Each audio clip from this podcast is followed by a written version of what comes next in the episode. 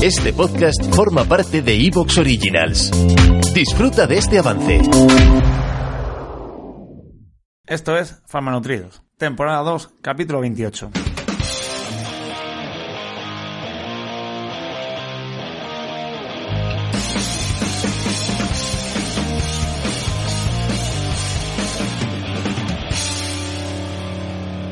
Hola, ¿qué tal? ¿Qué tal a todos? Buenos días, buenas tardes, buenas noches, según la franja horaria en la que nos estéis escuchando. Hoy para digo, para mí es ya casi, casi, casi buenas tardes. ¿Qué tal? Una semana más, Farmanutridos, vuestro podcast de salud, de nutrición y farmacia, donde Diego Martínez Guinea Corbí, farmacéutico en IBI, aunque es de Elda, casi, casi, casi, casi ya nutricionista, desearle todo mucha suerte que tiene este domingo, ¿saben? Eh, y un servidor, Alejandro María Gamazo, farmacéutico en el Parque de Ávila, mmm, bioquímico y casi, casi nutricionista, pues llevamos a cabo todas las semanas este podcast donde charlamos y comentamos la actualidad. Eh, si todo está bien y todo está correcto y no ha pasado nada, Diego está al otro lado de la línea. Diego, ¿qué tal? Buenos días. Hola, ¿qué tal? Muy buenas. Pues aquí estoy con una vocecita que demuestra el fin de semana que me he pegado. Bueno, que tenía ganas. está bien, está bien, está bien. Sí, bueno, es que era el medio año festero aquí en Elda y como llevamos dos años sin fiestas de moros y cristianos, que son las fiestas tradicionales y típicas de aquí de verdad, pues había muchas ganas de reencontrarse con la gente y con esas sensaciones. Además teníamos que desfilar porque en, el último, en las últimas fiestas habíamos ganado el premio de escuadra especial y teníamos que desfilar y ha sido muy bonito, ha sido muy emotivo ver a la gente ahí con ganas de aplaudir y de pasarlo bien. Y había que dejar el pabellón. ¿no? Perfecto, oye. No, no, la verdad es que hay muchas ganas. Siempre lo hemos comentado. A mí me hizo mucha gracia el otro día, vi al, al, doctor Carballo este, que bueno, en fin, y que sigue anunciando el tema este de que sigue aumentando la incidencia, tal y cual, pero él subió una foto con sus colegas tomándose copas, y como, ya, o sea, al final, consejos vendo que para mí no tengo. O sea, él vende que no podamos salir, que debemos estar en casa, todos metidos, tal y cual, pero él sale. Claro. Pues eso es a lo que yo voy a, yo, eso es lo que digo a la gente. Sí, pero sin meter miedo. Hay que dejar de intoxicarse de, de la gente de los vendedores de miedo. Ay, el pájaro, eh. Bueno. O sea, él ahí diciendo y haciendo a la vez. Qué bien, qué bien. No jodido. Bueno, decían los curas, ¿no? Consejos vendo Claro que, que para sí. mí no tengo. Por eso Sí. no hay que meter miedo. Si lo que hay que hacer es ir recuperando un poco la vida, con precaución y llevando cuidado y como eso, pero es que tenemos que volver a la normalidad. Si no, al final la salud mental es- va a acabar peor que la salud física del coronavirus. Totalmente. Y nada, bueno, yo ya te he comentado en privado, eh, he vuelto a tener 15 años, falta solamente que vuelvan los Backstreet Boys eh, y se vuelvan a juntar y, y me saca un par de granitos de acné. Me han puesto aparato de dientes. Esto, uf, no- esto era un giro, un giro inesperado en mi vida. Esto era- no estaba... No te lo esperaba, ¿no? Esto No, sí que ha sido esto- un, pro- un plot no lo- twist. ¿eh? Esto no lo vimos venir. Bueno, en parte sí, pero bueno, no sabía yo que iba a acabar otra vez con aparato y aquí estoy, bueno. Así que llevándolo lo mejor que puedo. ¿Había llevado de pequeño ya? Llevé cuatro años de pequeño en los brackets, ahora me han puesto este Invisalign este. Que esto es, es como hacer ayuno intermitente, eh, me explico. Para comer tienes que quitártelo. Pero claro, esto para quitártelo el primer día casi tengo que llamar a, lo- a, la- a, la- a la- a los geos y a las fuerzas especiales de la Guardia Civil. Haciendo palanca ahí, ¿no? No, no, haciendo palanca es imposible quitarlo. Yo dije, bueno, pues esto, pues ya está. Cuando alguien me diga, hay un intermitente tal, ponte este aparato. Porque con no quitártelo no comes. Sí.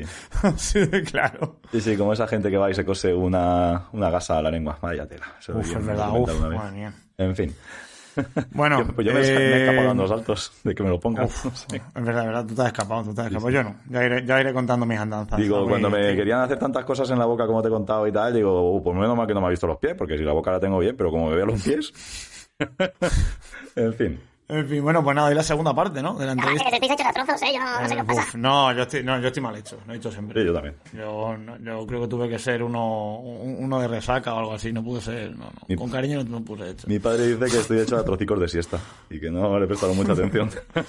O puede ser, puede, no, no, yo seguro, yo soy convencido. Pero bueno, eh, lo dicho hoy, segunda parte de la charla interesantísima con Juan Revenga. Siempre es un placer. Bueno, ya, como comentamos la semana anterior, ¿no? Se quedó muy larga. Bueno, muy larga no. Con Juan Revenga se podía quedar corta porque daba para hablar, tuvimos que cortarla. Vendrá más veces. Siempre que quiera. Es súper interesante escucharle. Y entonces, bueno, decidimos hacerlo en dos capítulos. Esta es la segunda parte. Mm, bueno, a ver qué nos cuenta, a ver cómo termina el tema. Eh, Lo estábamos comentando antes, Diego y yo, esta semana es el Infarma en Madrid. Eh, Si algo tengo claro es que, obviamente, Arco no solamente no me va a invitar, ni a Diego tampoco, sino que es que yo reconozco que no me va a pasar porque lo, todo lo que hemos comentado. Sí que he visto que hay cómplices que van a ir a- al stand a dar charlas, los mismos de siempre. Sé que no salen pocas fotos, tienen que salir más.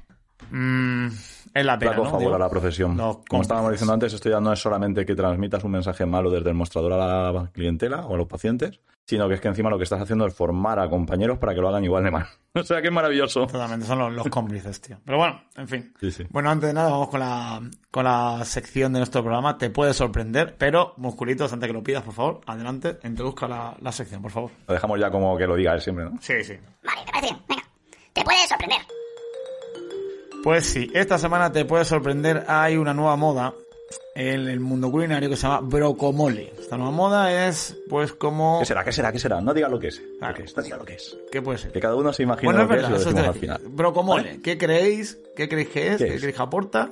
Al final del capítulo. a mí la primera vez que, que lo oí dije, este es un nuevo streamer, ¿sabes? Un nuevo gamer que está jugando a Valorant ahí y dice, Brocomole ha ganado la partida y cosas de estas.